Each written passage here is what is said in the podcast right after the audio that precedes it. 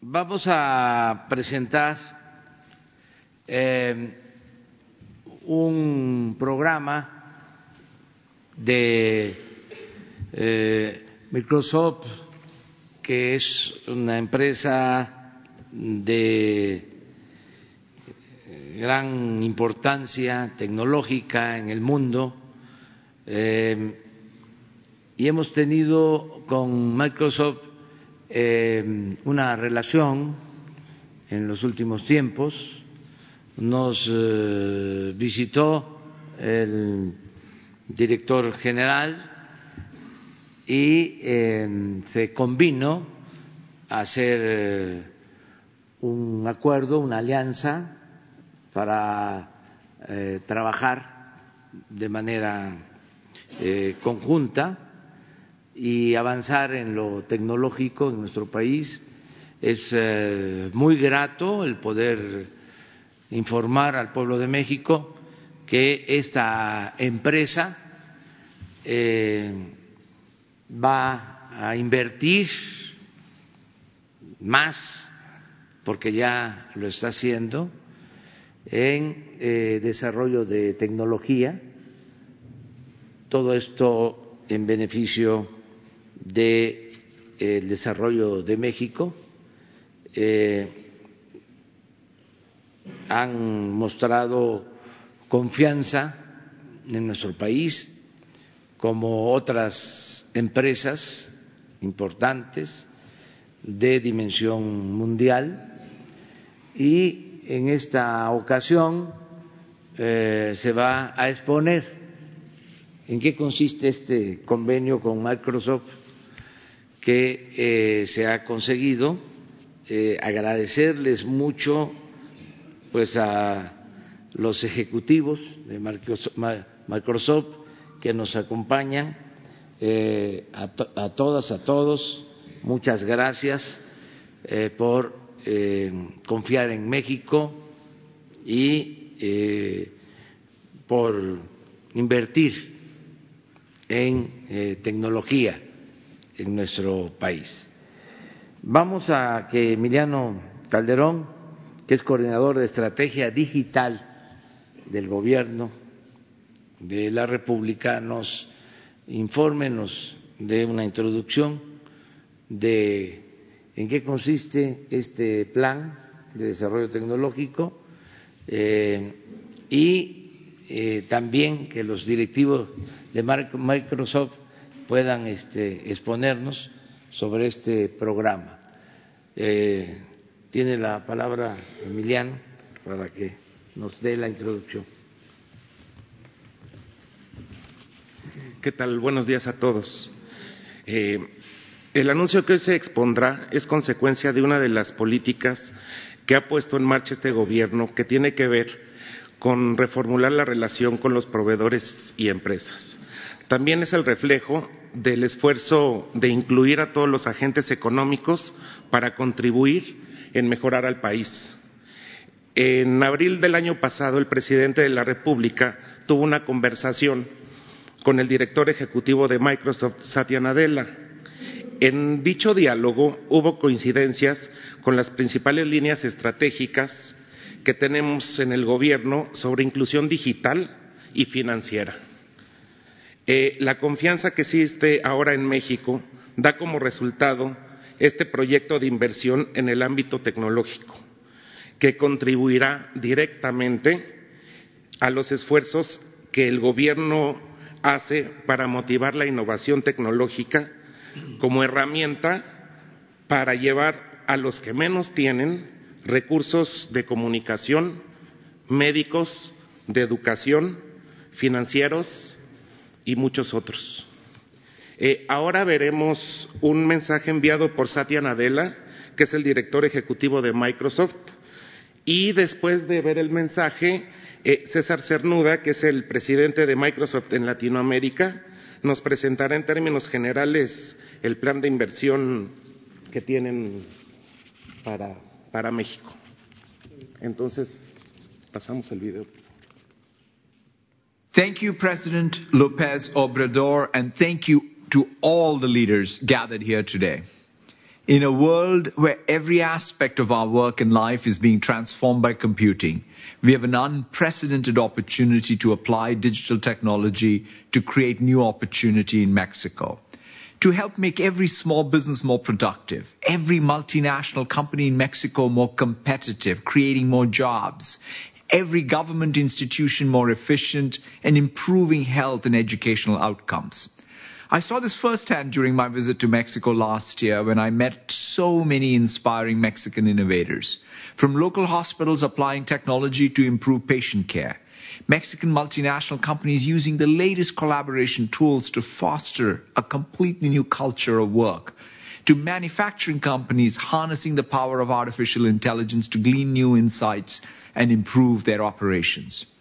And today I'm very excited that we are announcing a new $1.1 billion investment in Mexico over the next five years, focused on expanding access to digital technology for people and organizations across the country. As part of this investment, we're creating a new data center region in Mexico to deliver comprehensive, intelligent, secure, and trusted cloud services to help every organization really get an advantage and drive their digital transformation. We also want to equip every Mexican with the skills and technology required for the jobs of tomorrow.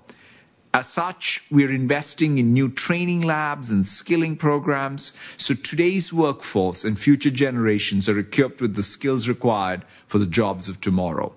And we're committed to applying technology and data to solve our most pressing global environmental challenges and create progress towards a more sustainable future.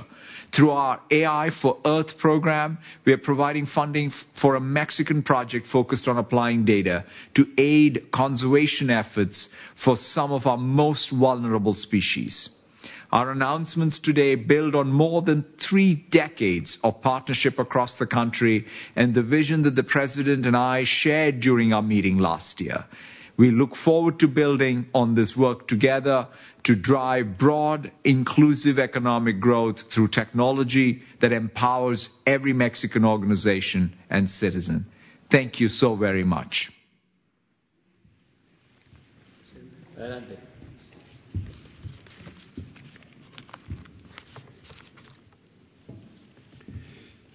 Muchas gracias, señor presidente. Emiliano, muy buenos días a todos. Es un placer para mí estar aquí representando a Microsoft para anunciar ante ustedes el plan Innovar por México, que nos permitirá, de manera conjunta con el Gobierno federal, contribuir a la transformación digital de este país. Microsoft lleva 34 años comprometido con México, siempre accionado a través de una visión de carácter global enfocada en el impacto local. Durante este tiempo, hemos creado una red de 4.000 socios en el país que generan hoy más de 156.000 empleos relacionados con la industria de la tecnología. Hemos también invertido en el desarrollo de habilidades digitales en la población, completando a la fecha 15 millones de entrenamientos en línea sobre nuevas tecnologías. Contamos, además, con un centro de ciberseguridad que brinda servicios a empresas en México y otros países de Latinoamérica desde México. Como mencionó el señor presidente, estamos sumamente orgullosos de anunciar un nuevo compromiso de Microsoft con México, una inversión de 1.100 millones de dólares que se llevará a cabo durante los próximos cinco años. Quisiera profundizar de alguna de las acciones que hoy ya podemos compartir, que serán las primeras de otras muchas que estarán por venir. La iniciativa inicial de este plan permitirá establecer la primera región de centros de datos de Microsoft en México a través de los servicios de la nube que ofreceremos, brindando soporte integrado para soluciones de código abierto. Impulsaremos un ecosistema tecnológico accesible, seguro y escalable para todos. Esto beneficiará a instituciones públicas, privadas, incluyendo pequeñas y medianas empresas, así como la sociedad mexicana en general. Creemos que un elemento fundamental en la materialización del futuro digital de México es una educación tecnológica y de vanguardia. En ese sentido, hemos diseñado un sólido programa educativo orientado al desarrollo de nuevas habilidades tecnológicas en los jóvenes universitarios. Dentro del programa educativo, la primera iniciativa consiste en la instalación de tres laboratorios con tecnologías de última generación, con el fin de ofrecer servicios y soluciones tecnológicas a través de la cultura digital. Con esto, los docentes, grupos de investigación y estudiantes de nivel superior de cualquier carrera fortalecerán los conocimientos y reforzarán las habilidades requeridas por la sociedad y el mercado laboral actual y futuro. A la par de esto, con el apoyo de la Secretaría de Educación y de la mano de universidades públicas alrededor del país, implementaremos un sistema de aulas virtuales de aprendizaje de alto impacto único en México. Esta será la base de una propuesta educativa que permitirá amplificar la innovación generada en los laboratorios buscando impactar a miles de jóvenes. Como tercera iniciativa, Microsoft ha decidido crear, en colaboración con el Consejo Mexicano de Negocios, un consejo consultivo con directivos de empresas líderes en México. El objetivo de este consejo es el de compartir las experiencias de transformación digital para atender las necesidades de la población y el mercado. Este, este consejo compartirá buenas prácticas, mantendrá un monitoreo del progreso de la transformación digital, identificará habilidades requeridas en el futuro y mejorará la empleabilidad para ayudar a acelerar la transformación digital del país. Como Microsoft tenemos un compromiso constante con el desarrollo de soluciones que trabajen para enfrentar los retos de las humanidades en la actualidad, con la sostenibilidad como uno de los pilares centrales de dicha visión. Es por ello que la cuarta iniciativa del plan que hoy anunciamos consiste en el apoyo a la organización, ambiental México Azul en su proyecto para preservar el tiburón maco, una especie vulnerable de tiburón pelágico que habita en el Océano Pacífico. Este proyecto permitirá el monitoreo de los tiburones a través de un software de código abierto que utiliza reconocimiento de imágenes con inteligencia artificial para identificar individualmente a cada tiburón, proporcionando valiosa información sobre sus hábitos y rutas migratorias. Este conocimiento es fundamental para los esfuerzos de conservación del mismo. Proyectos como este dan importantes pasos hacia la protección de la fauna de este hermoso país y el resto del mundo. Solo hay un futuro, que es el presente, y es digital. México está muy bien posicionado para aprovechar el poder de las nuevas tecnologías. Estamos sumamente honrados de poder trabajar de manera conjunta en este y otros proyectos con el Gobierno del país para que la transformación digital de México sea todo un éxito. Nuevamente agradezco la oportunidad de unir esfuerzos para la elección del programa Innovar por México. Presidente, muchas gracias por la invitación de hoy. Muchas gracias a todos. Bueno, pues este es una buena noticia. Eh, en términos eh, generales, Microsoft ha decidido eh, invertir en nuestro país mil cien millones de dólares para desarrollo tecnológico en distintos campos. Y eh, les agradecemos mucho, en nombre del pueblo de México, el que eh, haya una respuesta eh, a los compromisos que se hicieron cuando nos entrevistamos con el director general de Microsoft.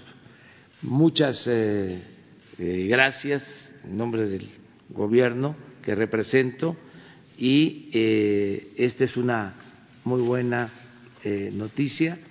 Eh, hay confianza en el país cuando hablamos en abril del año pasado estaba Microsoft analizando si era viable invertir en México eh, habían, desde luego, otros países, otros eh, candidatos a esta inversión y resolvieron hacerlo en México. Y esto es importante. Eh, ayuda mucho, además del potencial que tiene nuestro país en general, ayuda mucho el que se haya eh, firmado el tratado de libre comercio en Estados Unidos, porque esto eh, pues eh, significa que las empresas van a ampliarse y van a requerir de eh, más tecnología.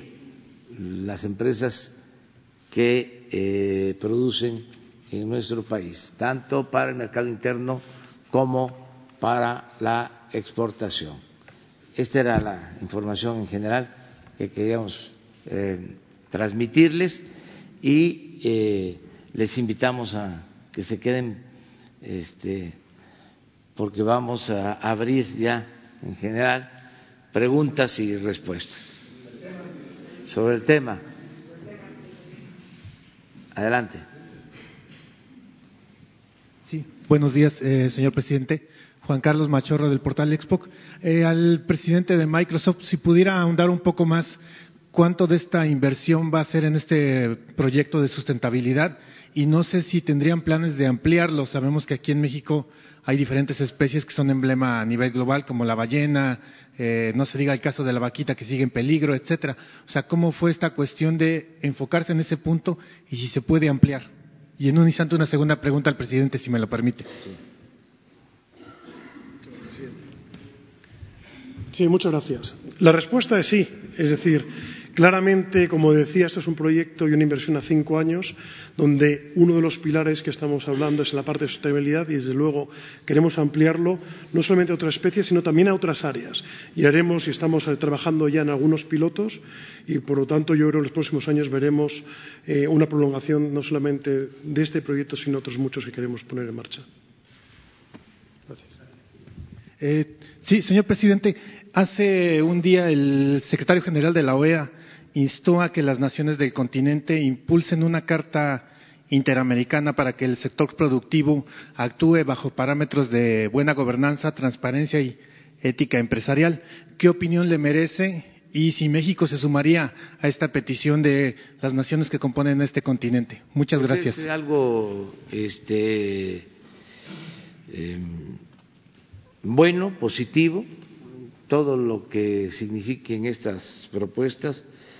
Eh, nosotros eh, las apoyamos.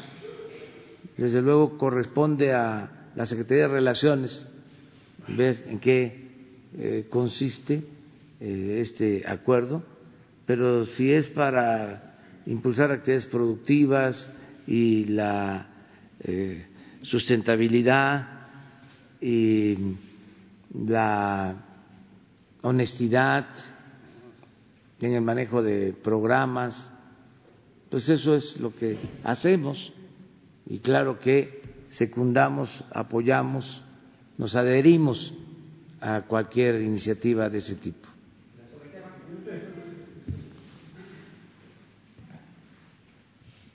Buenos días. Eh, Juan Hernández, del periódico Basta y del Grupo Cantón. Para el directivo de Microsoft, ¿cuáles fueron las características que ustedes vieron en México precisamente para invertir y sobre todo para brindar la confianza? Y para el presidente Andrés Manuel López Obrador, este tipo de convenios, ¿cuál es el mensaje que le da este, al exterior y sobre todo a los que todavía aún no confían en la cuarta transformación? Gracias. ¿Sí? ¿Aquí me vas a ayudar? Muy bien. Bueno, lo primero, como decía al principio, nosotros llevamos 34 años ya en México. Entonces somos una compañía global, pero presumimos de alguna manera de ser una compañía también local. Es decir, esa presencia que tenemos desde hace 34 años, tenemos varios miembros del comité de dirección aquí en esta primera fila de México, nuestro director general Enrique Pereira, mexicano, y, como decía antes, 4.000 eh, socios con los que venimos trabajando que generan este empleo.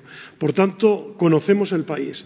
Ciertamente, las reuniones que hemos tenido con el presidente, con el gobierno, sobre los planes que había y cómo nosotros podíamos también ayudar en ese innovar por México y en esa transformación digital hicieron que tuviéramos pues, la suerte hoy de estar aquí y poder anunciar esta inversión para México.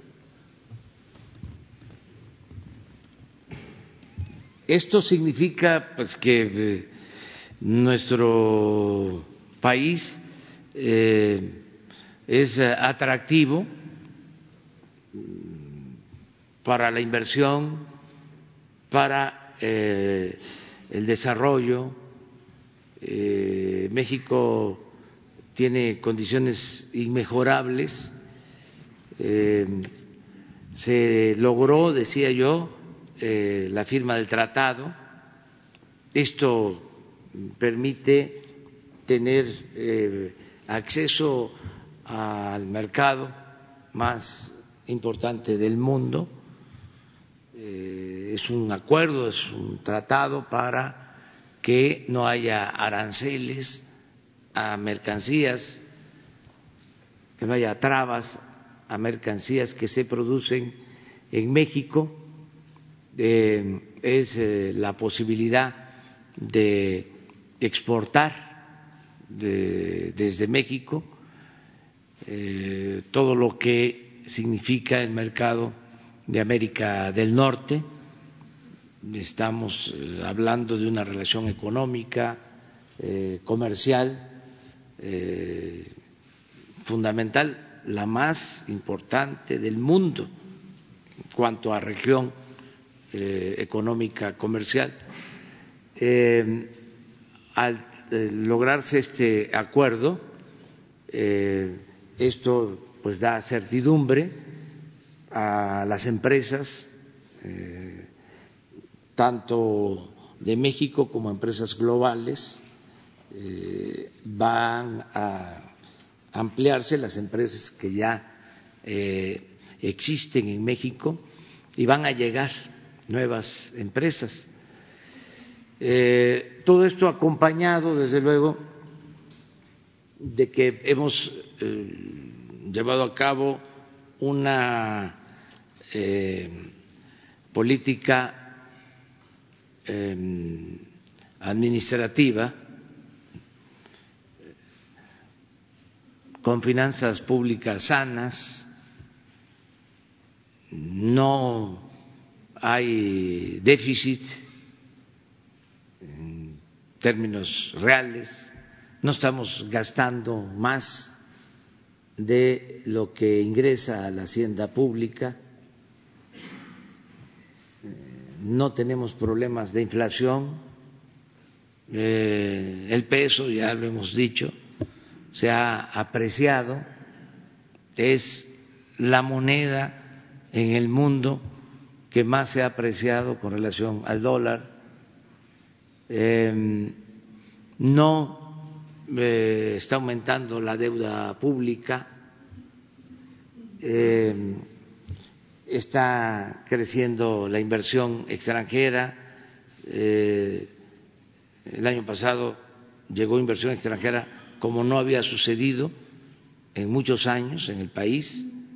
Eh, las remesas, lo que envían nuestros paisanos a sus familiares, también fueron excepcionales.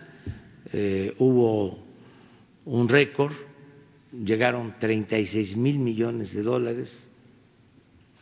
Eh, hemos logrado aumentar el salario de los trabajadores sin confrontación con el sector privado, con eh, el sector laboral.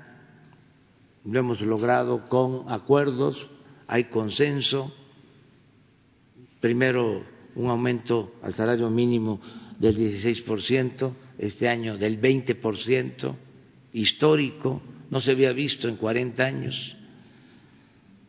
Y eh, estamos buscando la conciliación, llevamos muy buena relación con el sector privado y yo espero que este año eh, eh, logremos que haya crecimiento económico, lo está viendo la gente, lo están sintiendo eh, los ciudadanos, yo siento que la gente está eh, apoyando al gobierno, al menos eso es lo que eh, se refleja en las encuestas, no es para presumir, pero tenemos eh, apoyo, tenemos la confianza de los mexicanos y lo están viendo también mm, los eh, inversionistas extranjeros. Eh, están viendo que se va avanzando.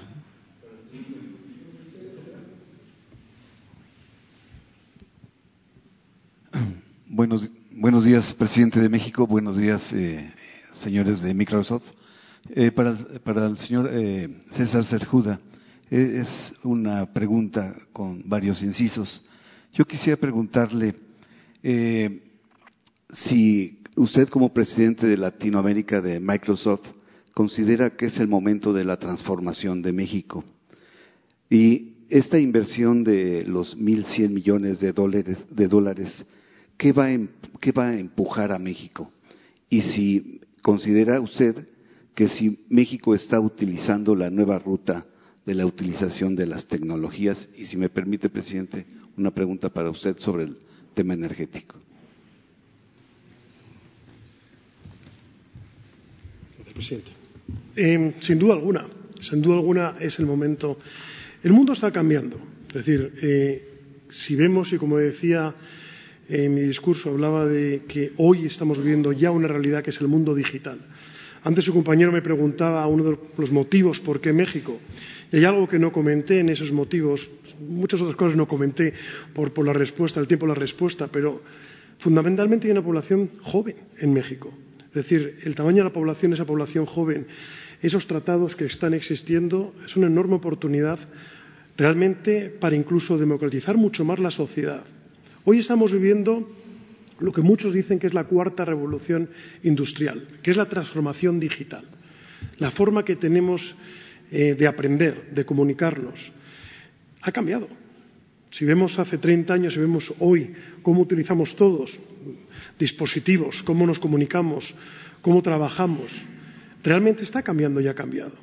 Por lo tanto, es una enorme oportunidad porque esta inversión que estamos haciendo con estos centros de datos va a ayudar a que realmente el acceso a toda la población, a las pequeñas y medianas empresas, sea muchísimo más sencilla y asequible para ellas también. Por tanto, nosotros creemos que esta transformación digital o esta cuarta revolución industrial puede realmente democratizar mucho más la sociedad y hacerla mucho más igualitaria en ese sentido, porque todos pueden tener acceso a esas mismas tecnologías que antes tan solo las grandes empresas podían llegar a ellas porque eran los únicos que tenían recursos para tener sus propias infraestructuras y tener esa tecnología. Hoy todo el mundo puede acceder a ello utilizando la nube pública y utilizando estas nuevas eh, tecnologías que decía. Por tanto, la respuesta es sí, Claramente creemos que es el momento y estamos convencidos de que esta inversión eh, va a ayudar a esa transformación digital de México, a la juventud, a generar nuevas habilidades y realmente a generar más empleo. Gracias. Pues, si quieren, hasta ahí dejamos el tema, ¿sí? Y abrimos, pero... Bueno, eh, muchas gracias. Eh, disculpen, no me presenté, soy Carlos Pozos de la revista Petróleo y Energía y de la Molécula Oficial. Eh, presidente, en este espacio nos había usted comentado que en este mes de febrero nos daría a conocer el arranque de los proyectos de infraestructura energética, que nos pudiera decir el día, eh, la hora y en dónde, eh, cuando arrancarán estos proyectos. Y comentarle también, señor presidente, que el, lunes y martes estuve en Tabasco, en Villahermosa, y ahí la empresa petrolera Eni dio a conocer la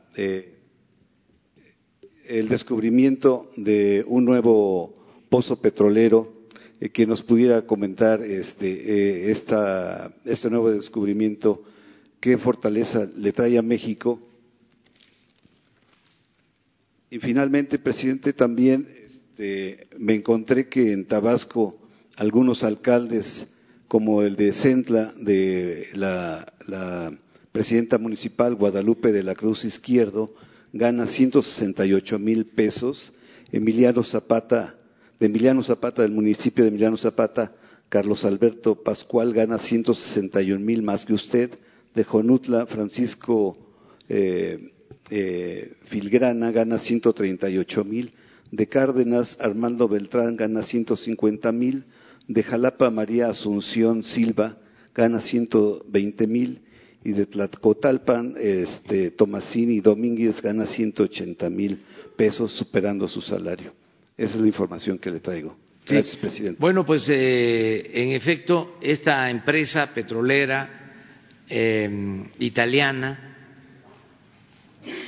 que tiene un contrato de los 110 contratos que se entregaron a partir de la reforma energética, eh, es muy importante eh, destacar que esta empresa eh, es la primera en producir, en extraer petróleo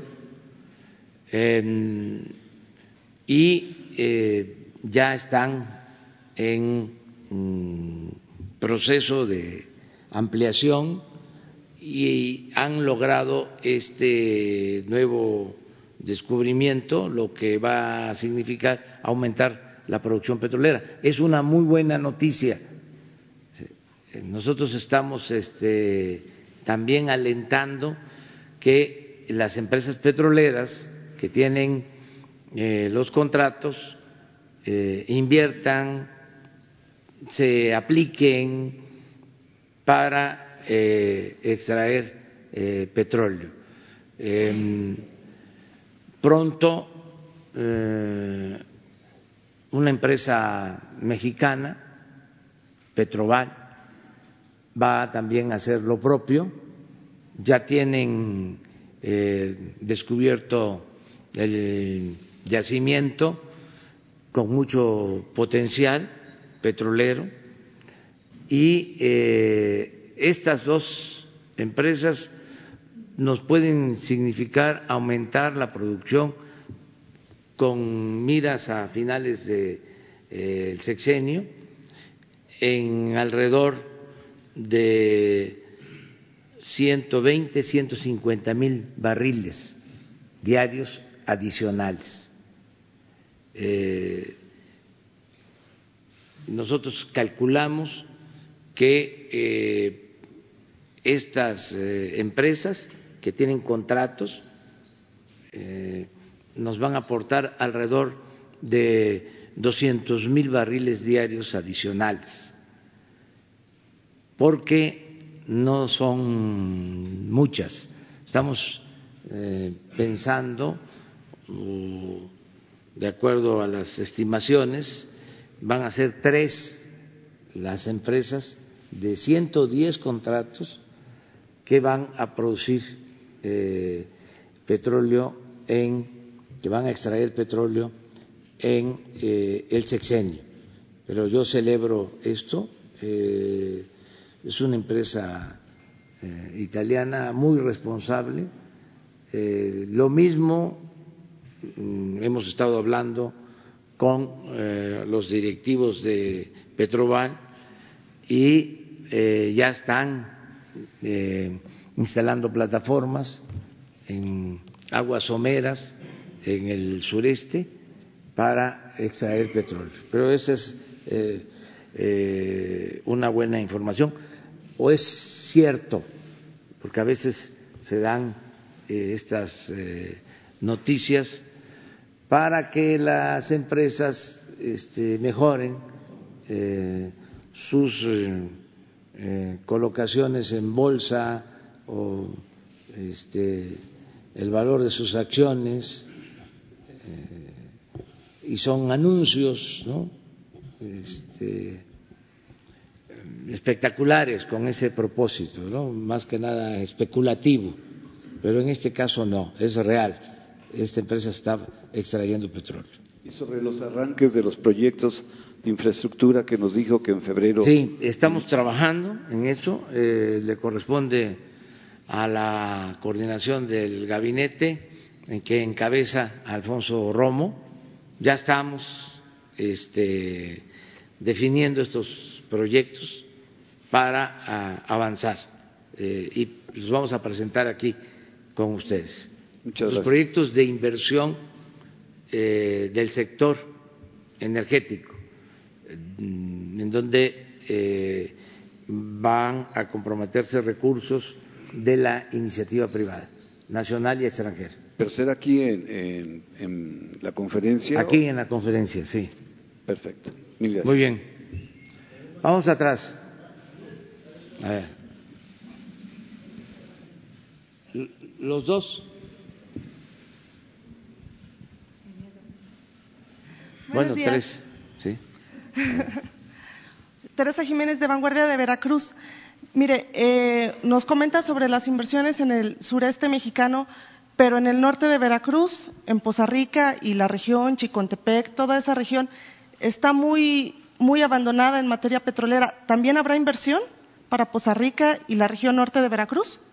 Sí, también este, eh, ahí va a empezar a eh, funcionar eh, el gasoducto de Tuxpan a la península de Yucatán.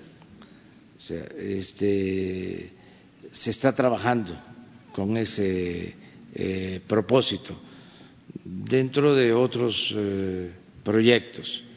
Y eh, estamos eh, fortaleciendo mm, toda la actividad en el puerto de Tuxpan y en Poza Rica, en toda esta región.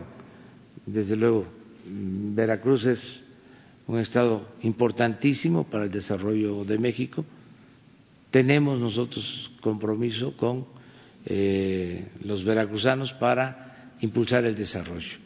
Sí van a seguir habiendo inversiones. Gracias. Y sobre el estado de las refinerías, ¿cuándo nos puede comentar eh, en qué porcentaje están operando ya? ¿Cuándo van a estar al 100? Vamos a tener un informe la semana próxima porque eh, están eh, en proceso las acciones de eh, modernización de las seis refinerías. Eh, en el caso de,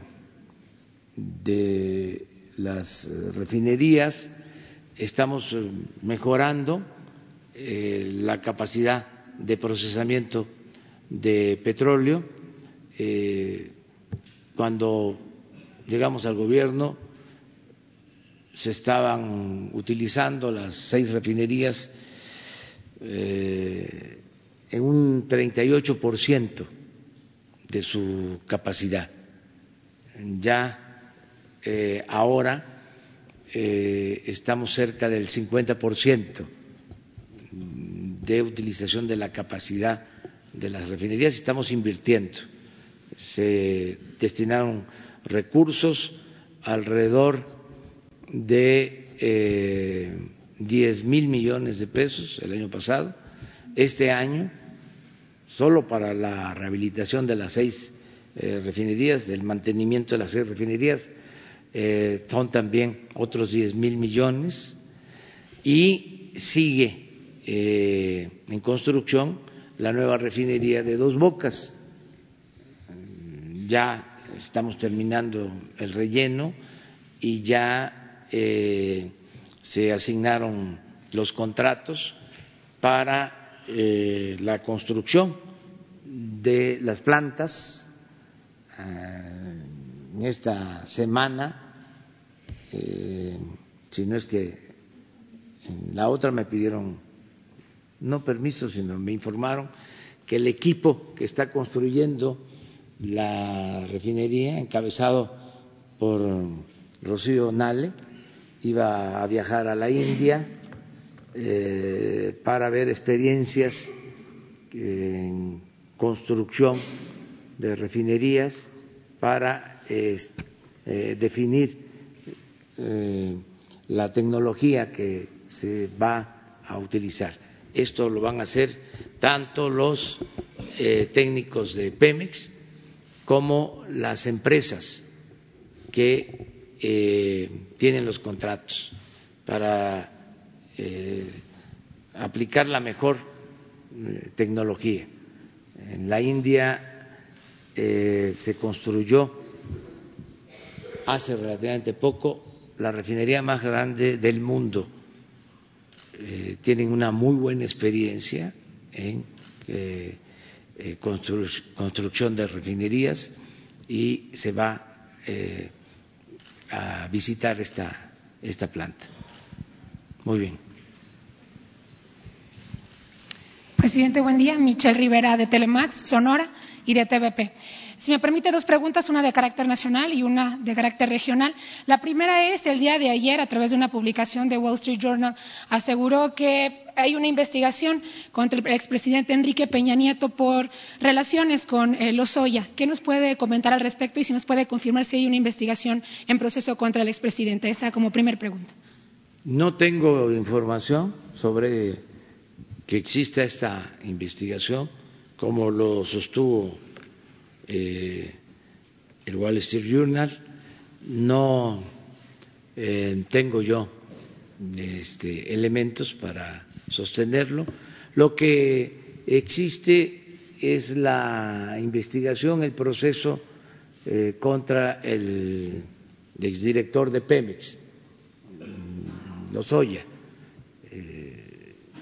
No este, hay una investigación que yo sepa en contra del expresidente Peña. Desde luego,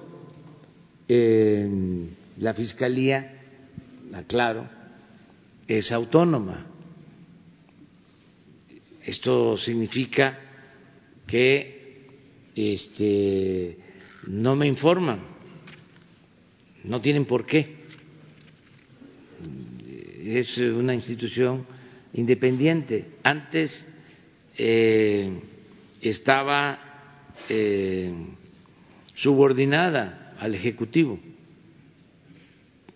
No se hacía nada si el presidente no lo ordenaba o no lo autorizaba o no daba su visto bueno.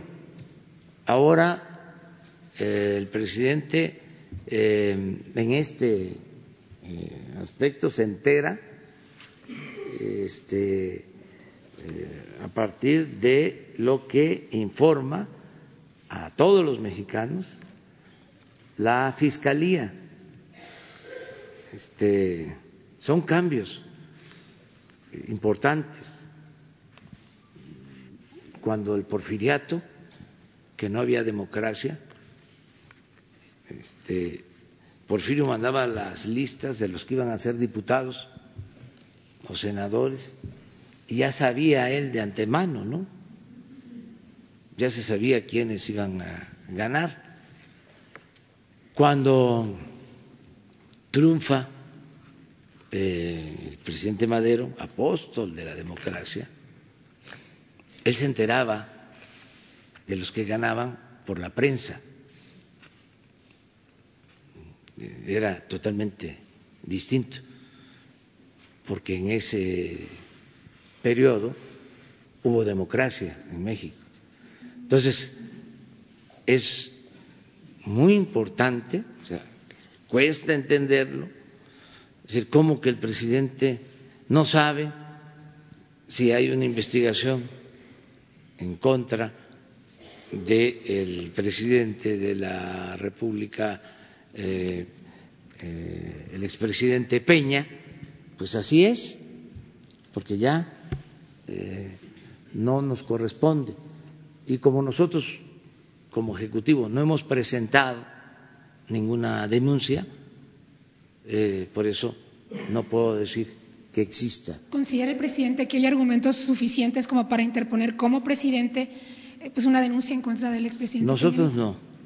Eh, nosotros hemos dicho de que eh, solo presentaríamos denuncia eh, contra los expresidentes si los ciudadanos nos los piden porque pensamos que debemos de pensar hacia adelante. Esto es mi planteamiento. Em, hablando de un punto mm, final de acabar con la corrupción eh, hacia adelante. Eh, y que eh, solo en el caso de que los ciudadanos reúnan las firmas para que se lleve a cabo una consulta y la gente eh, decida si se eh, presenta denuncia no solo contra el expresidente Peña, sino con, contra todos los expresidentes del periodo neoliberal, los que causaron eh, la tragedia nacional. Esto es Salinas. ¿Por qué Salinas? Bueno, porque este, entregó los bienes de la nación a particulares, a sus allegados, eh, a Cedillo. ¿Por qué a Cedillo?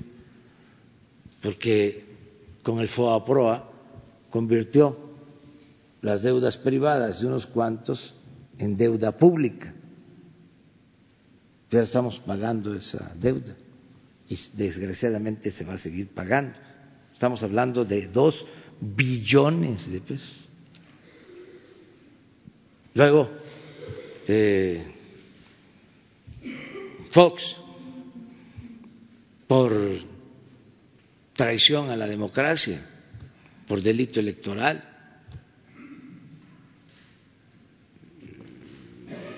El caso de Calderón,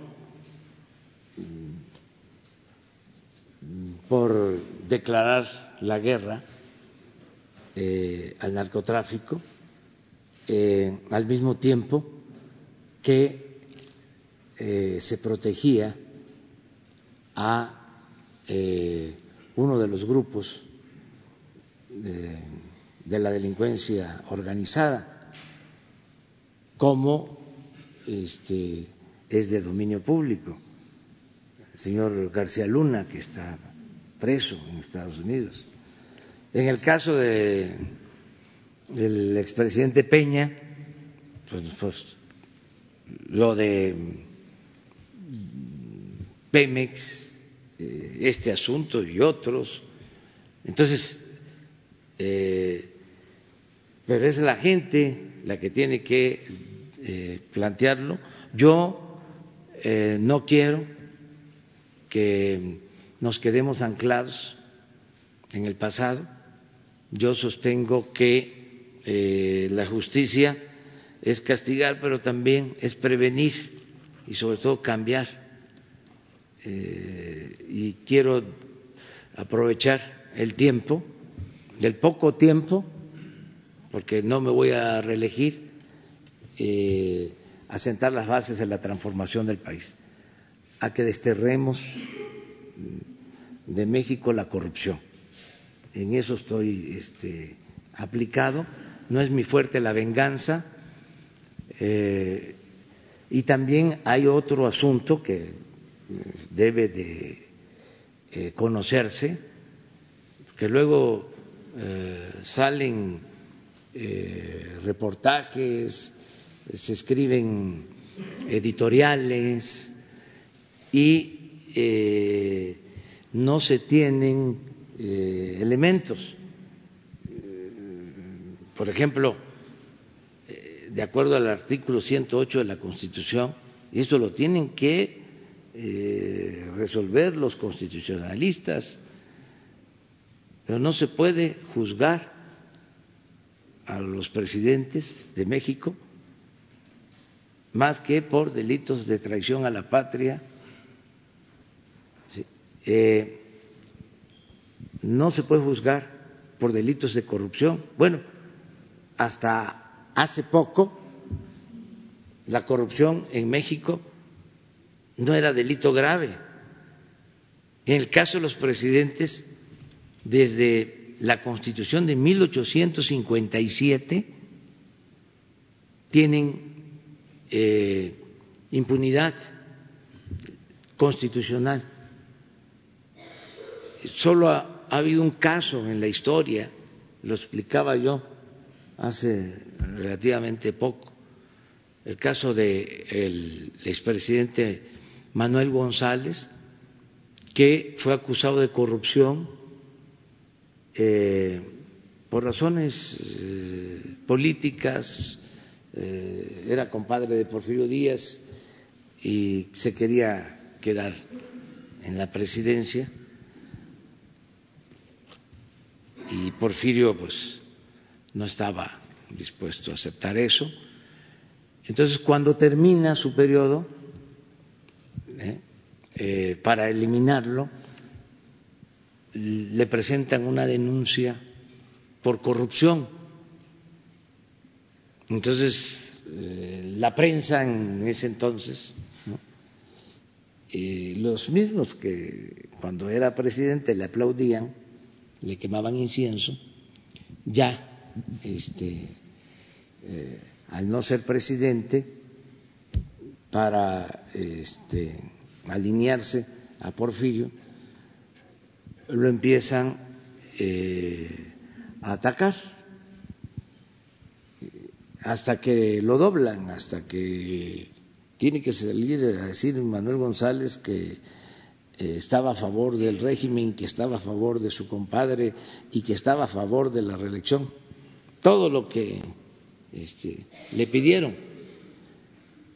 Y el expediente, aunque ya estaba en la Cámara de Diputados, ya se había integrado la comisión para juzgarlo, la resolución final, ya cuando se levantó este, eh, la consigna de encarcelarlo, eh, el argumento que utilizaron los legisladores de la comisión y fue aprobado por la Cámara eh, fue el de que a un presidente no se le podía juzgar más que por traición a la patria.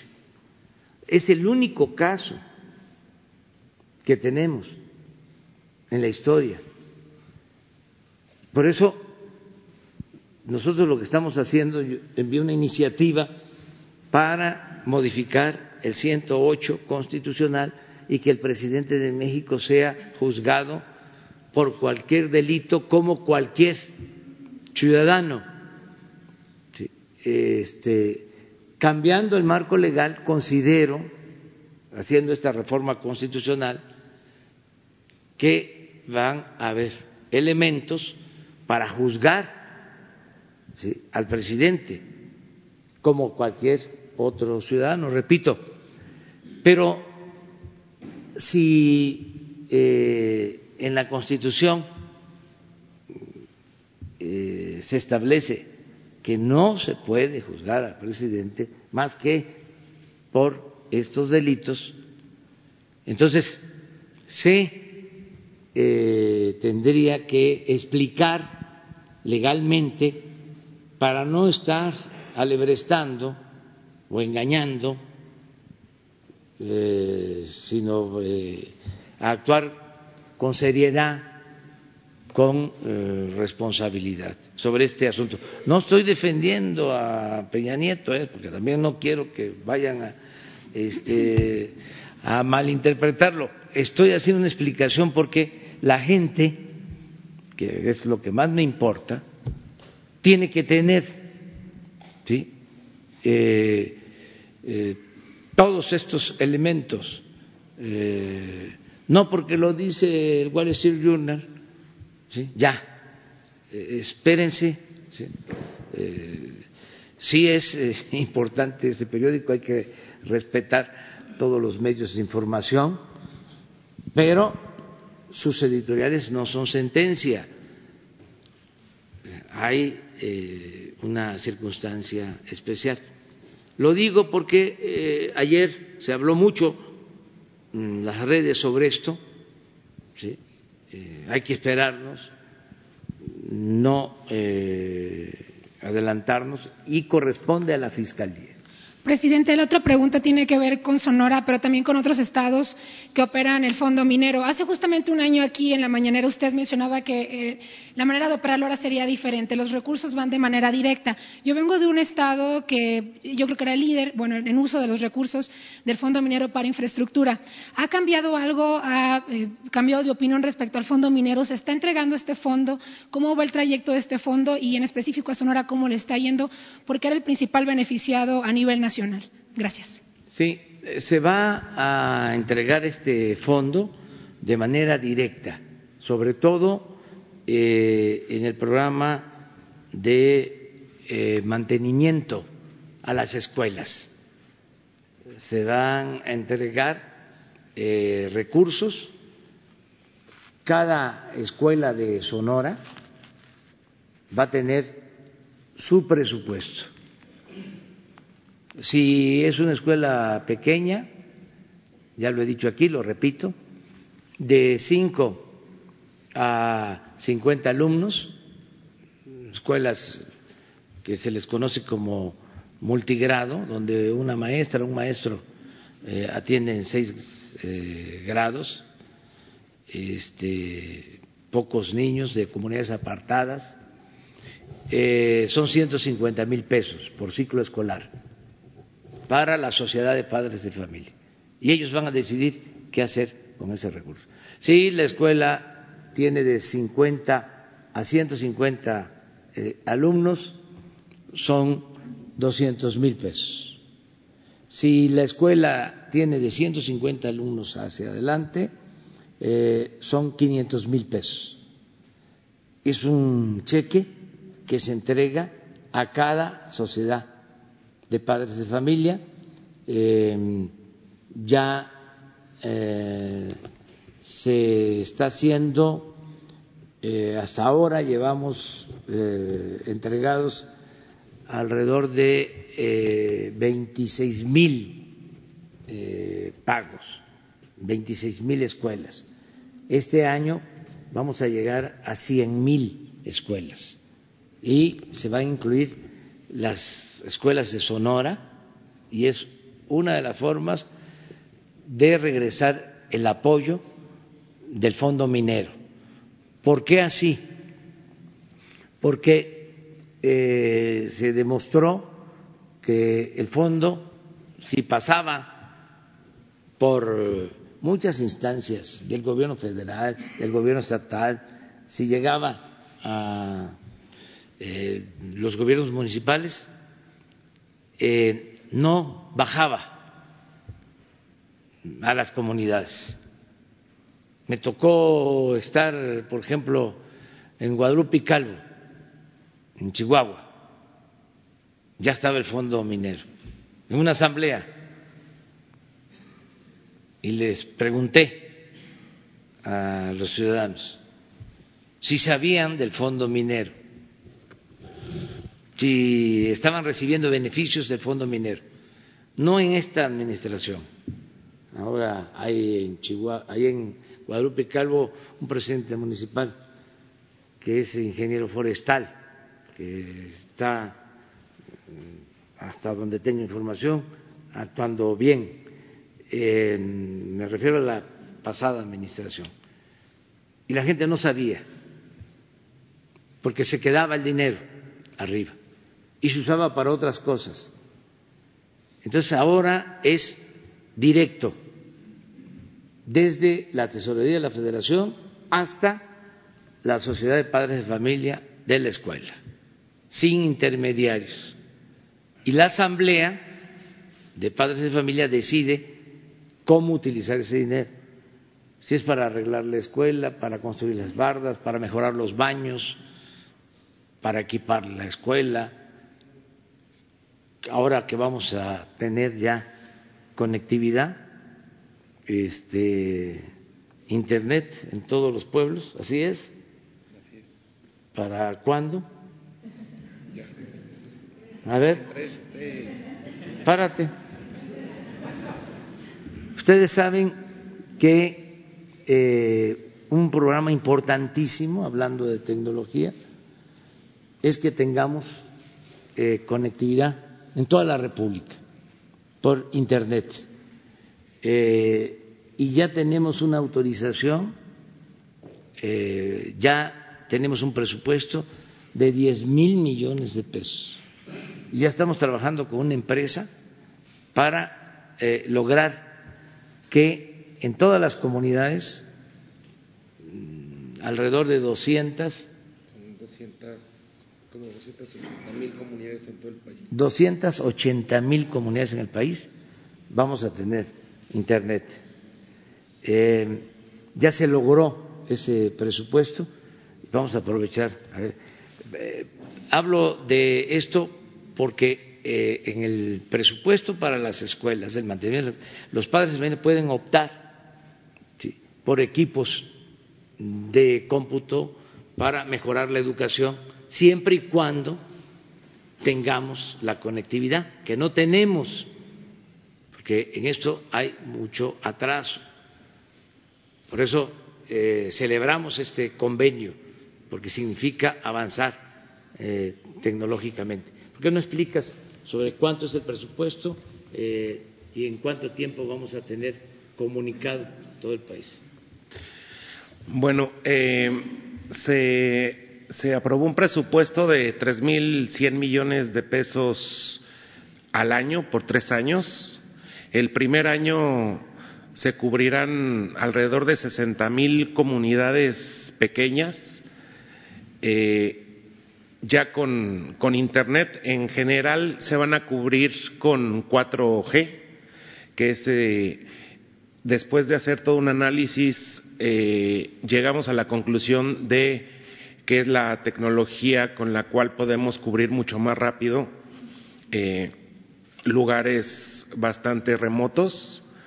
Eh, se llegará a un total de aproximadamente 165 mil comunidades de, en general, muchas, muchas son de menos de, de 250 habitantes, o sea, son comunidades muy pequeñas y muy alejadas. Eh, iremos caminando eh, conjuntamente con la red compartida, que era un proyecto que ya estaba echado a andar. Eh, después de eh, platicar con ellos y cambiar un hito que tenían planeado para los últimos años, lo, lo, cambiamos para ahora. Entonces vamos a ir a las comunidades más pobres, que era lo que se tenía planeado que se hiciera en los últimos años ahora. Entonces, la red compartida empezará a cubrir comunidades pequeñas desde ahora y nuestro avance será rápido. En, este año cubriremos, como ya lo dije, alrededor de 65 mil comunidades pequeñas, llegando el próximo año probablemente a 100 mil y así iremos avanzando. En menos de tres años habrá eh, conectividad en, en, muchos, muchos, muchos pueblos, en la mayoría de, los pueblos del país. Eh, entonces, por medio de la empresa CFE Telecomunicaciones e Internet para Todos, iremos avanzando e iremos poniendo conectividad en, en todos los lugares por medio de, de tecnología 4G, en la mayoría, en otras se necesitan tecnologías satelitales porque es difícil llegar pero vamos bien y yo espero que en un par de meses podamos ya dar un informe eh, perfectamente bien este, puntualizado de cuántos lugares ya hemos cubierto, porque ya hemos ido eh, avanzando, cuántas eh, instalaciones públicas ya tienen Internet. es, un, es un trabajo que tiene que ver desde estudiar con qué tecnologías se van a, conectar, ver las mejores tecnologías para poder eh, esparcir, ya que llegamos a un pueblo, la, comunicación. Entonces vamos avanzando y en aproximadamente dos meses, podremos, dos meses podremos dar ya una información para que ustedes vayan viendo que realmente sí se va cumpliendo con el plan es por lo de tu pregunta de lo del fondo minero. O sea, se va a regresar este, el fondo, nada más que eh, de manera eh, directa a las comunidades. A ver. Gracias, presidente. Buenos días. Esteban Durán, Grupo eh, México Publica Diario y Jalisco Publica Diario. Voy a hacer, eh, remitirme a la información de un periódico sobre el no pago que le están eh, perdonando impuestos a el Bester Gordillo, la ex lideresa de, de los maestros dicen que pues está, le ganó al SAT y no va a pagar 19 mil millones de pesos. Igualmente también eh, con refiriéndome, a la eh, reunión que tuvo con empresarios Santier, pues se señala que Walmart está entre esas empresas que no ha estado pagando miles de millones de pesos en impuestos, lo que viene de cierta manera a manchar eh, lo que usted ha estado logrando en este en el transcurso de su administración. Al mismo tiempo, le quisiera preguntar ¿Cómo eh, lograría usted, después de todos estos logros que está teniendo, que haya continuidad para que esos más de 30 años de impunidad y corrupción con el, llamémosle, prianismo que hubo, pues no regresen y que nuevamente se les haga o se les haga justicia a esos millones de mexicanos que han sido despojados, que han sido atracados, que han sido robados. ¿Cómo le daría usted continuidad a estos logros para que el que venga, bueno, pues obviamente no desvíe todo lo que usted ha estado logrando. Gracias. Bueno, yo creo que lo más importante es eh, reforzar la conciencia ciudadana del daño que causa la corrupción. Este, yo creo que eh, si hay una voluntad colectiva dispuesta a exigir mm, honestidad,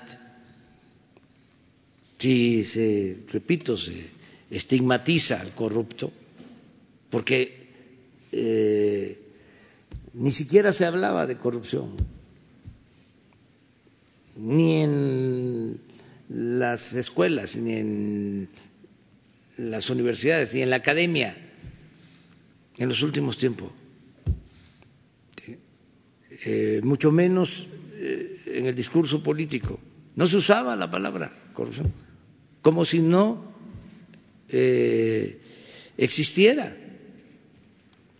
Bueno, 25 años pasaron sin que la corrupción se considerara delito grave. 25 años. Mm, repito, en 1994 eh, reformaron el Código Penal para que la corrupción no fuese delito grave. Entonces, ahora se reforma la Constitución, es delito grave. Eh, aquí constantemente estamos tratando el tema. La gente quiere eh, que haya honestidad, no acepta ya este, la corrupción. Ese es un eh, avance importante. Entonces, si eh, se fortalece esa mm, conciencia colectiva, si todos ayudamos en ese aspecto, va a ser muy difícil eh, retrogradar, que regrese el régimen corrupto. No van a poder. La gente no lo va a permitir. Por eso lo primero es eh, el avance en eh, la conciencia colectiva eh, y las leyes. Esto que se hizo, el que comete un acto de corrupción va a la cárcel, no tiene derecho a fianza. Otro avance importante, el que exista la Fiscalía Anticorrupción otro avance importante, la autonomía de eh, la Fiscalía General de la República, el que eh, no dependa del Ejecutivo, porque eh, era el Ejecutivo el que más propiciaba la corrupción era la fuente principal de corrupción, el Ejecutivo. Eh, Poder Ejecutivo. Y empezaba desde arriba. Eh, todos los negocios jugosos que se hacían,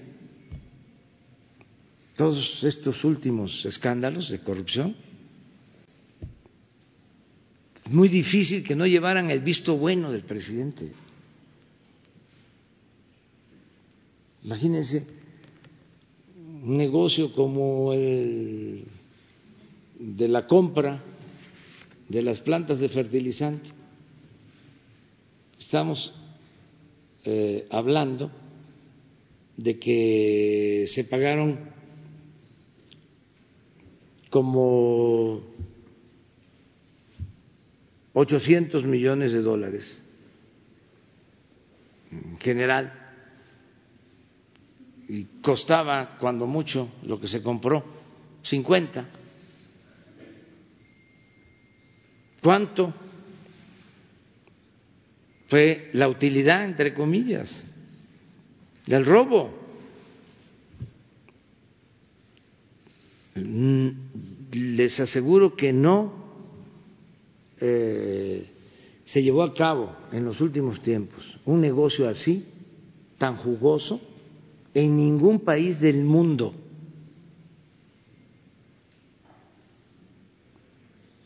Estamos hablando de tres, cinco mil millones de pesos. ¿Cuánto? Bueno, aquí viene Microsoft a decirnos que van a invertir en cinco años mil cien millones de dólares. Estamos hablando como de doscientos millones de dólares por año. Cuatro mil millones de pesos. Y esta operación a la que hago referencia significó una utilidad, una ganancia de alrededor de cinco mil millones, por lo bajo. Una operación. Por eso estoy convencido que si acabamos con la corrupción, el país va a renacer. ¿Qué es lo que estamos haciendo? Entonces, eh, crear conciencia en los ciudadanos del daño que causa la corrupción y que no haya impunidad, eh, que la Fiscalía actúe eh, sin consigna ni de afectar a nadie a los eh, enemigos, adversarios, opositores al gobierno, ni de proteger a nadie. Eh, que se aplique la máxima de los liberales, al margen de la ley nada, por encima de la ley nadie. Llevaron el visto bueno de Peña, presidente? Pues eh, yo creo que eh, tuvo que eh, haber una autorización arriba ¿sí? y también el que las vendió ¿sí? Eh, seguramente tuvo un buen padrino. O sea, tanto el que las vendió como el que las compró. estuvo enterado, ¿por qué no denunciarlo, presidente? Arriba, arriba, arriba, arriba eso que lo eh, resuelva la Fiscalía. Pero su gobierno tiene elementos. No, no tenemos elementos nosotros. Acaba de decir usted que Suponemos de que este, todas esas operaciones llevan el visto bueno del el presidente. Tuvieron que llevar el visto bueno el presidente. ¿Y así se anima usted a denunciarlo? No, porque corresponde corresponde, en este caso, eh, a la Fiscalía, están haciendo la investigación y ver también lo que ya expuse, si existen eh, elementos para juzgar a los expresidentes. ¿No es encubrimiento, presidente? No, no, no es encubrimiento. Estos elementos ya detectados, ¿no, no sería prudente iniciar una investigación. Es que ya está iniciada la investigación. Es que la fiscalía hizo. Ya está la denuncia. Se, se hizo en su momento.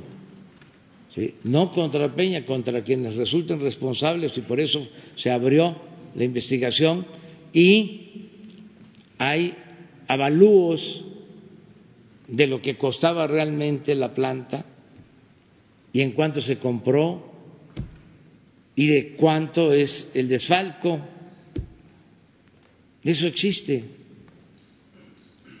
Entonces, eh, contestando la pregunta, yo no creo que regresen. Toco madera. O sea, eh, aunque eh, los conservadores eh, tengan el apoyo de algunos medios de comunicación y haya este, campaña en contra de nosotros por el combate a la corrupción, porque en el fondo es eso. Eh, no es un cambio de gobierno, es un cambio de régimen. Y por eso eh, los ataques ¿no? al gobierno muy fuertes. Nada más que no vamos a ceder y tampoco, mucho menos, vamos a reprimir a los medios y a los que protestan.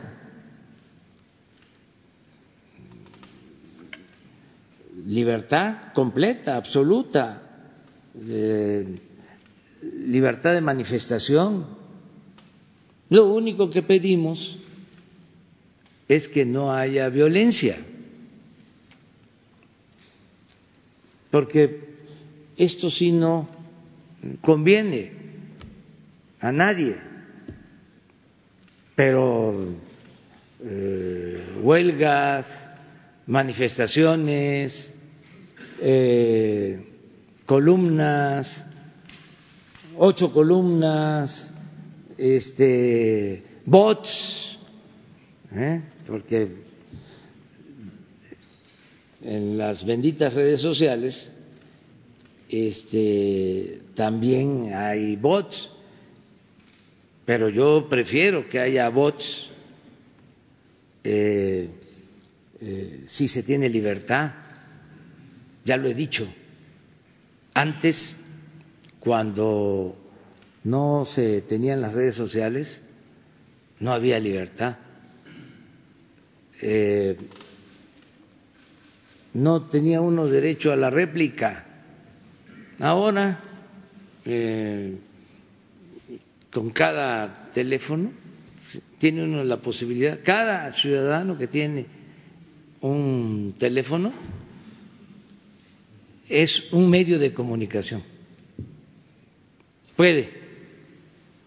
Entonces, eh, qué bien que estamos este, ejerciendo eh, a plenitud nuestros eh, derechos y vamos nosotros a garantizar que no haya este, represión.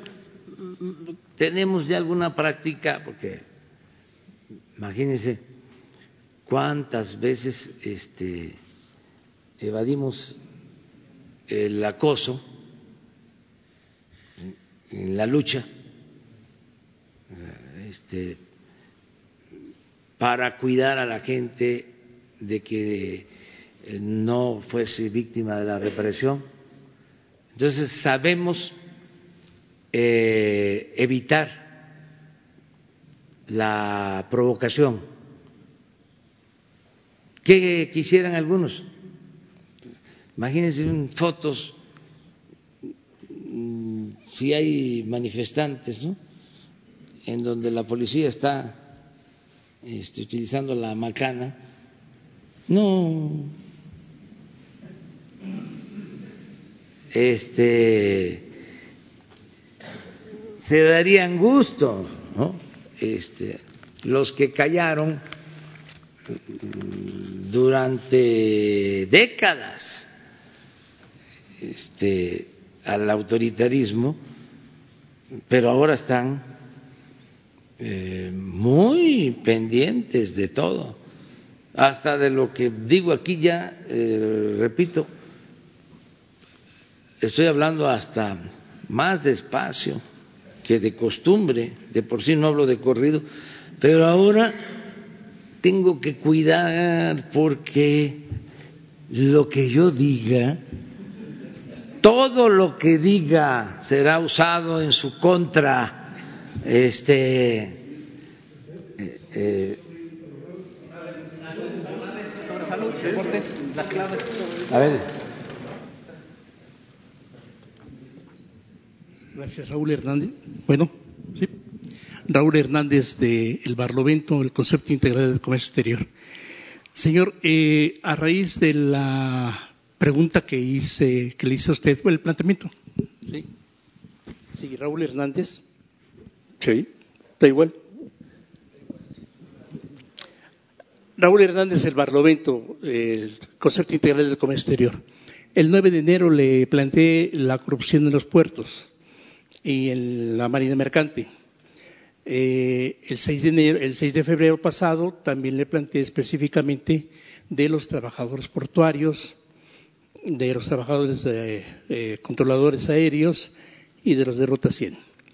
Esas tres cosas han sido eh, escaladas a otros niveles porque unos disidentes de los trabajadores portuarios tomaron las, bueno, separaron, bloquearon las instalaciones del SAT de la empresa de servicios portuarios y pretendían parar el puerto.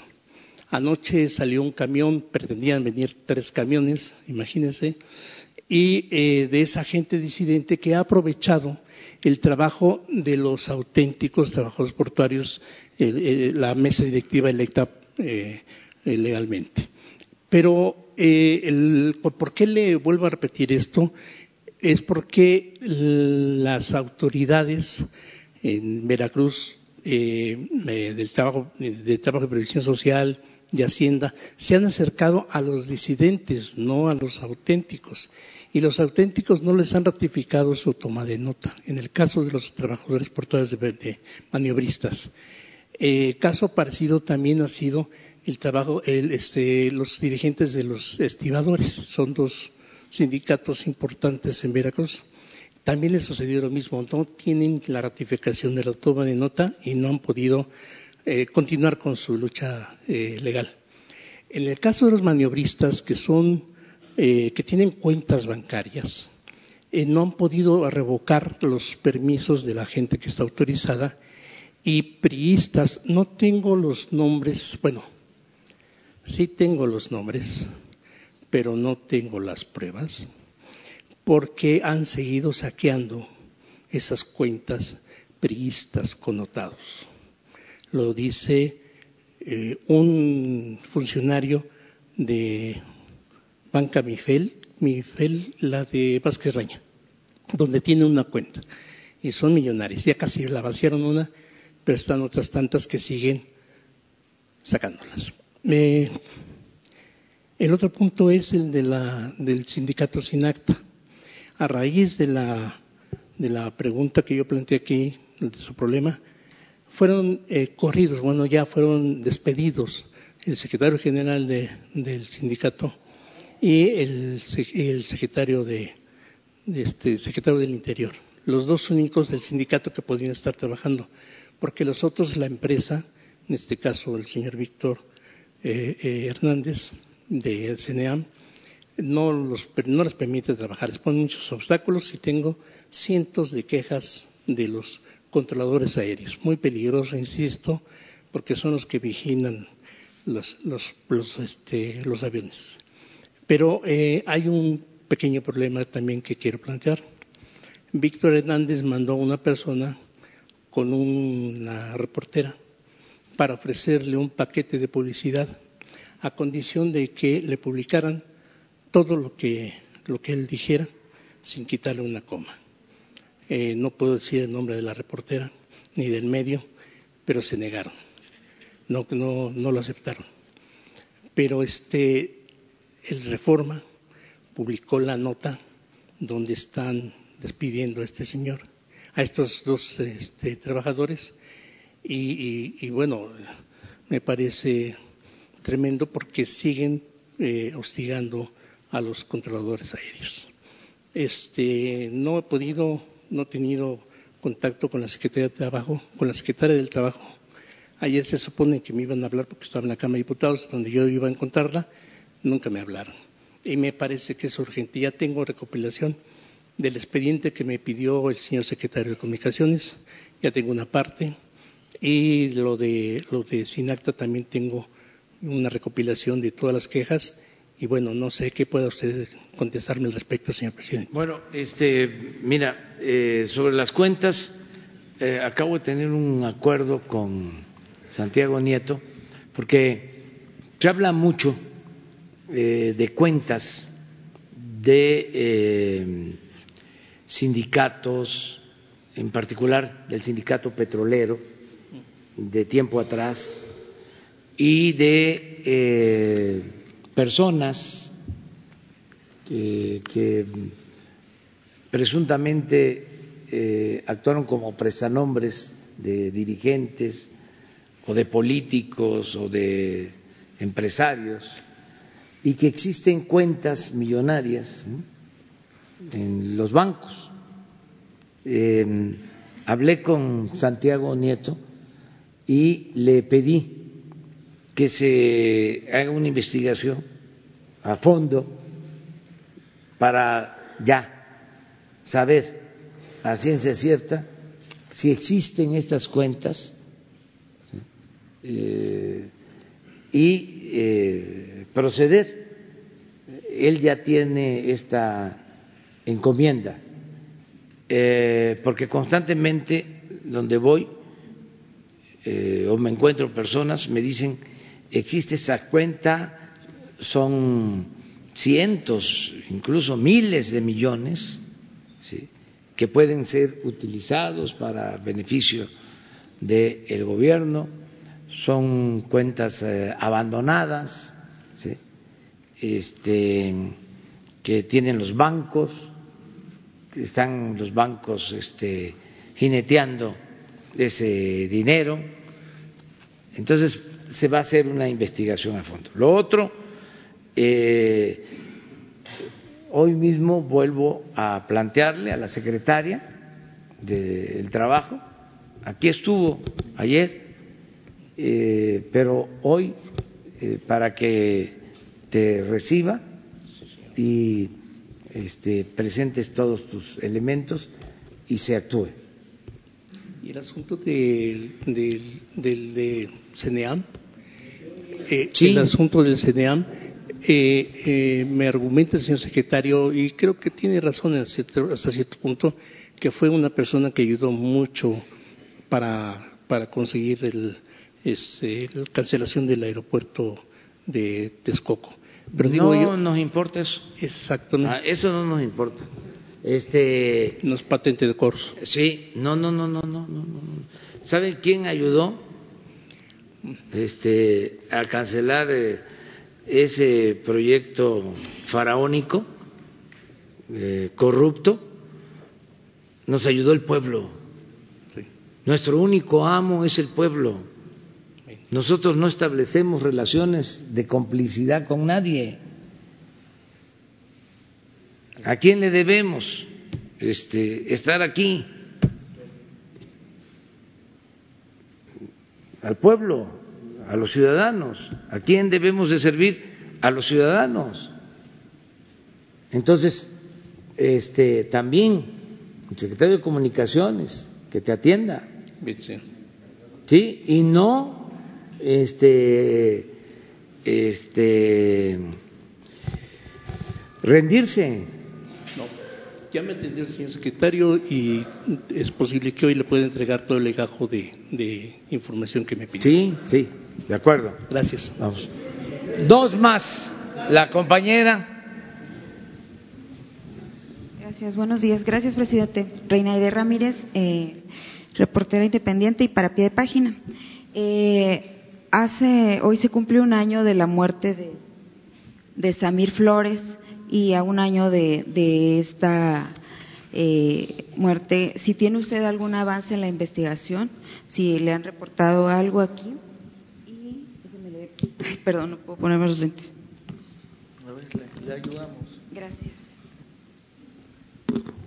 Eh, bueno, hay, se dice que no hay avances sobre el caso, pero si usted tiene algún indicio, y bueno, eh, como se recordará, él fue asesinado un día antes de la, de la consulta que se hizo para el gasoducto de, la Huesca, y de qué manera puede haber justicia para él y para todos los defensores de, de, la tierra, de, bueno, recientemente tuvimos lo de las mariposas también, y y en el caso de Samir se está pidiendo, la gente sigue de, en la defensa de la tierra y del agua y de esa comunidad, está pidiendo que se investigue sobre la línea de su activismo en contra del proyecto integral Morelos.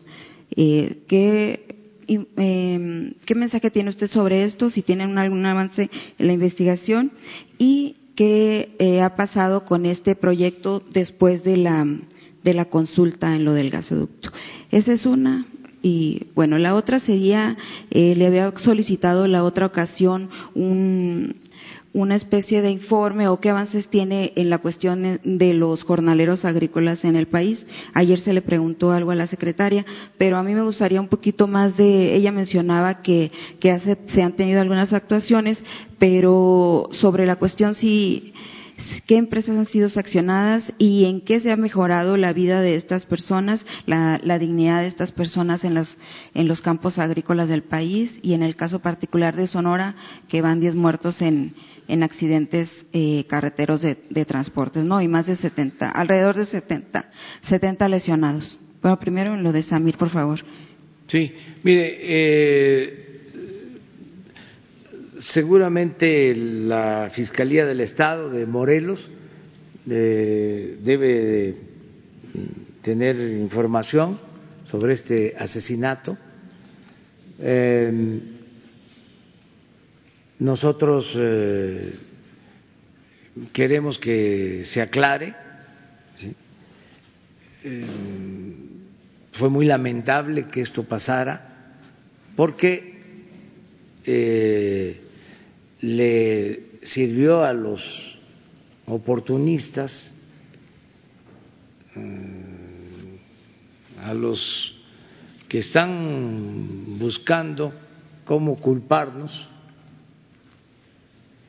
para eh, afectarnos este, cuando nosotros somos respetuosos de la libertad de expresión y de los derechos humanos. Entonces, sí nos importa mucho eh, que se aclaren eh, todos estos crímenes lamentables. ¿Qué eh, ha pasado con la planta? Está detenida porque hay amparos y no podemos actuar, no debemos actuar si existen amparos.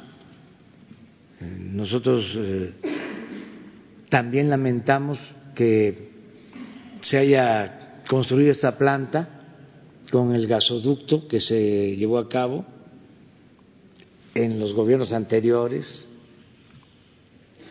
Ya nos toca a nosotros este, eh, recibir esa planta terminada. Estoy hablando de una inversión de más de 20 mil millones de pesos, dinero del presupuesto, dinero del pueblo, que no se puede eh, operar, que en el caso de que operara, en el caso de que se echara a andar, equivale a alumbrar todo Morelos Pero como existe esta oposición, no se puede llevar a cabo. Y eh, como decía el presidente Juárez, nada por la fuerza, todo por la razón y el derecho. Yo lo único que quisiera es que la gente eh, nos ayudara y que eh, tomara conciencia de que si se deja esa planta que se convierta en chatarra,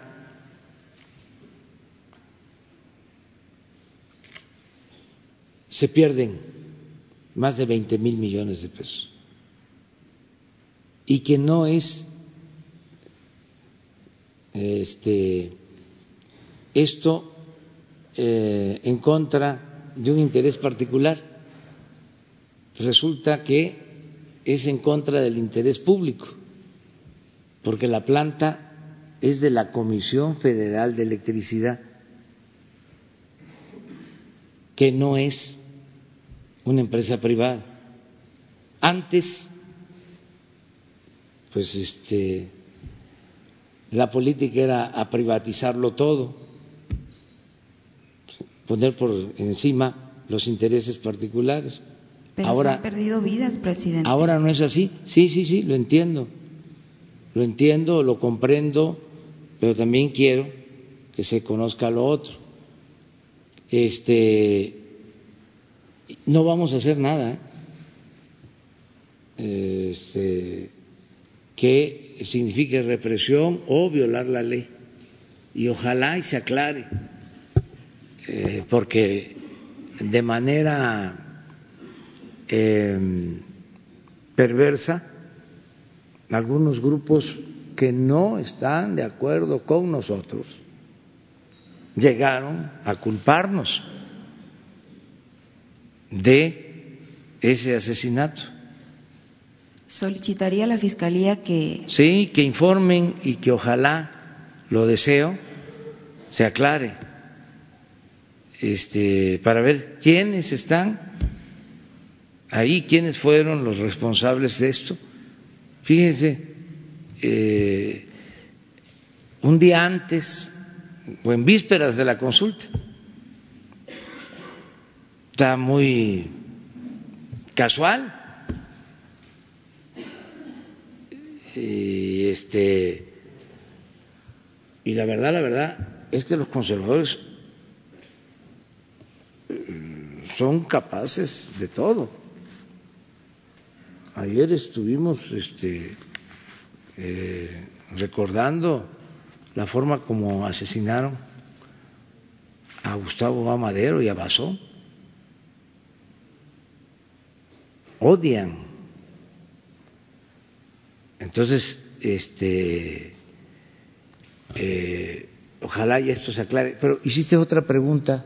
Sí, de los jornaleros eh, Ah, agrícolas del se país. está atendiendo este, lo de los jornaleros agrícolas. Mira, hay dos cosas que son importantes. Una, que es eh, más de fondo, estructural, el que eh, la gente tenga trabajo en sus lugares de origen. Como estaba abandonado eh, el campo en todo el país, pero de manera mm, especial, eh, donde hay más pobreza, en la montaña de Guerrero, en Oaxaca, en Puebla, en la sierra de Songolica, en Veracruz.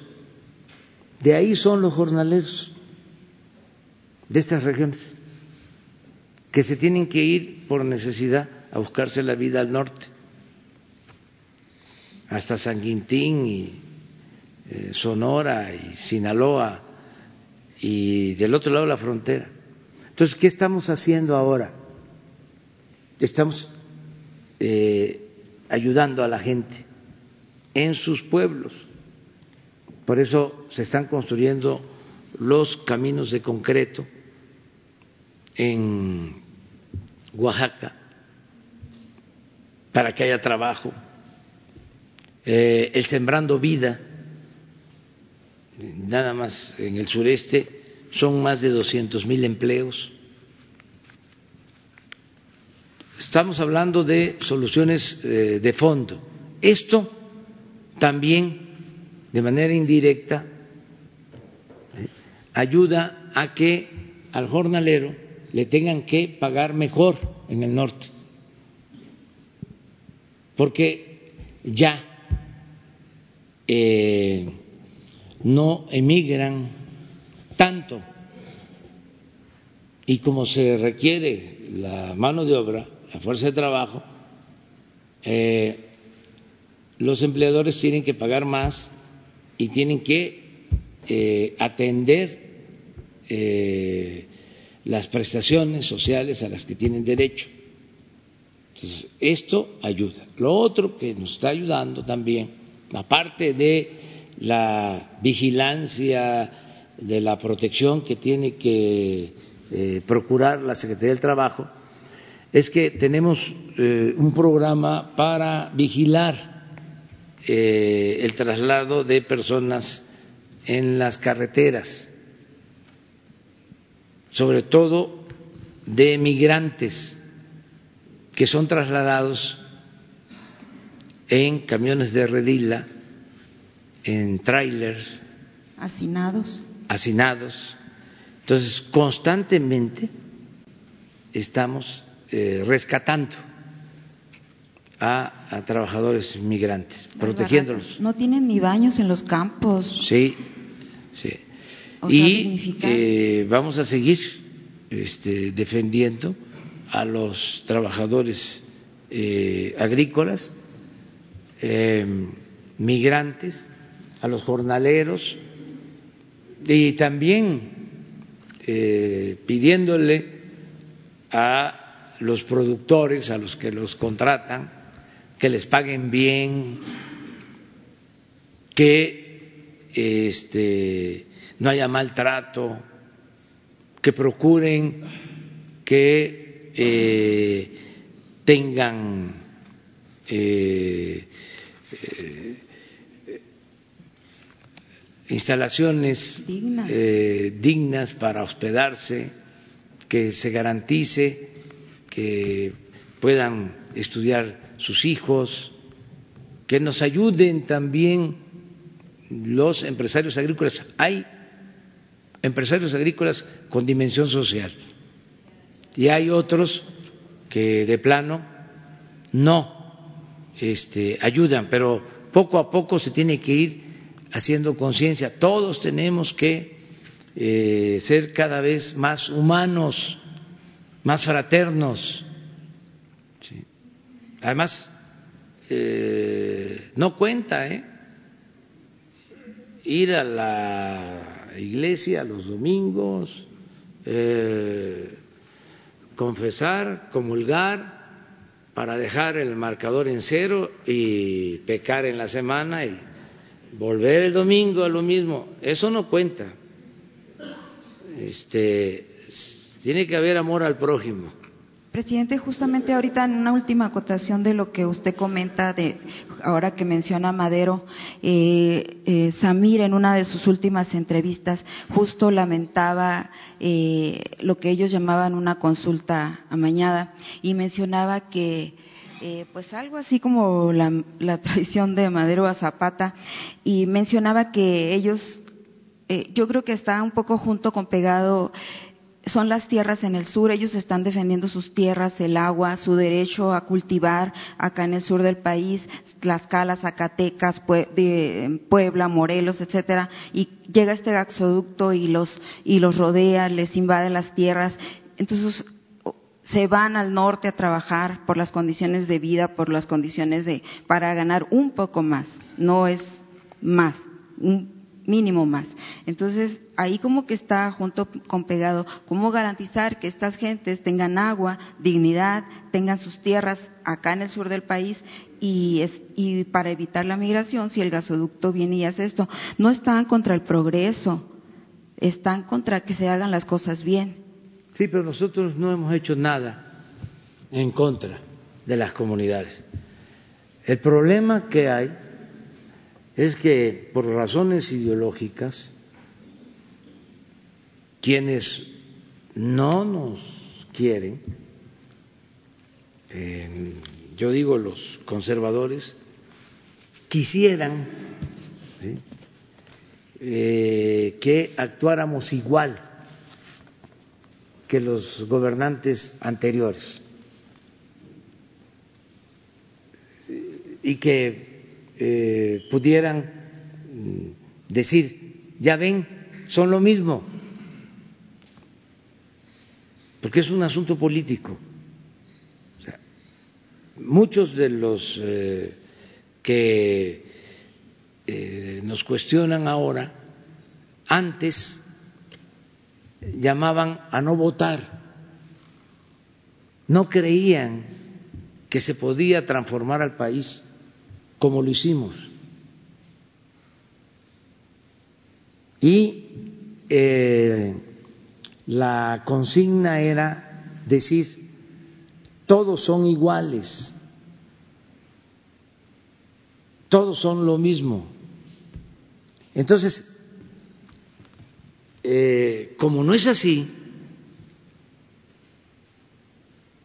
pues tienen que eh, retorcer las cosas para eh, hacer creer que somos iguales. Nosotros no hemos dado una concesión, una, para la minería. una sola concesión. Nosotros decidimos no al fracking. Nosotros decidimos no al maíz transgénico. Nosotros decidimos sembrar un millón de hectáreas de árboles frutales y maderables. Es el programa más importante en la historia del país para mejorar el medio ambiente. Sin embargo, este no aceptan nada. El otro día eh, este, de un colectivo feminista que nosotros respetamos mucho pero su texto, su planteamiento en contra nuestra, era de que se oponían a la moralización que nosotros promovemos. yo respeto eh, su punto de vista, no lo comparto. Yo creo que hay que moralizar al país, que hay que purificar la vida pública y que hay que fortalecer valores culturales, morales, espirituales. Son concepciones distintas. Pero no porque vinieron a hacer una manifestación, yo voy a renunciar a mis convicciones de siempre. Si por eso luchamos, luchamos para lograr un cambio en lo material y un cambio en lo espiritual. Y si tienen otra visión, pues eh, respetamos esa otra visión, pero nosotros vamos a seguir sosteniendo lo que creemos y no le hacemos daño a nadie. O sea, no vamos a reprimir. Si el reforma un día sigue, el otro también, este, nos ataca, ni modo que ya este, vamos a eh, perseguir a los de reforma. No, es eh, su derecho de manifestarse, es una concepción eh, es un periodismo conservador que no comparte nuestro proyecto. Eso es eh, de dominio público. Lo que no aceptamos es la hipocresía de eh, eh, ser conservadores y aparentar que son liberales. Eso no. Entonces, pero eh, ese es el problema de, de, fondo, ese es el asunto de fondo. Ojalá, ¿no? Y en el caso de los jornaleros podamos seguir ayudando y en el caso de Morelos se aclare eh, en, este, lo que realmente sucedió. Entonces sí lo metería a su agenda de pues prioridades. Pues está. O sea, ¿cómo no va a ser prioridad aclarar sobre un asesinato más si se trata de algo que nos afectó? O sea, un asesinato que se produce dos días antes o un día antes, unos días antes de una consulta.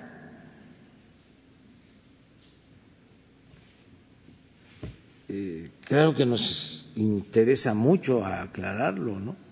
Y, es nuestra responsabilidad. ¿sí? Muy bien, nos vemos mañana. Mañana. Ah. Mañana en La Paz. mañana, mañana en La Paz, este, desde, desde La Paz y si no el lunes, este.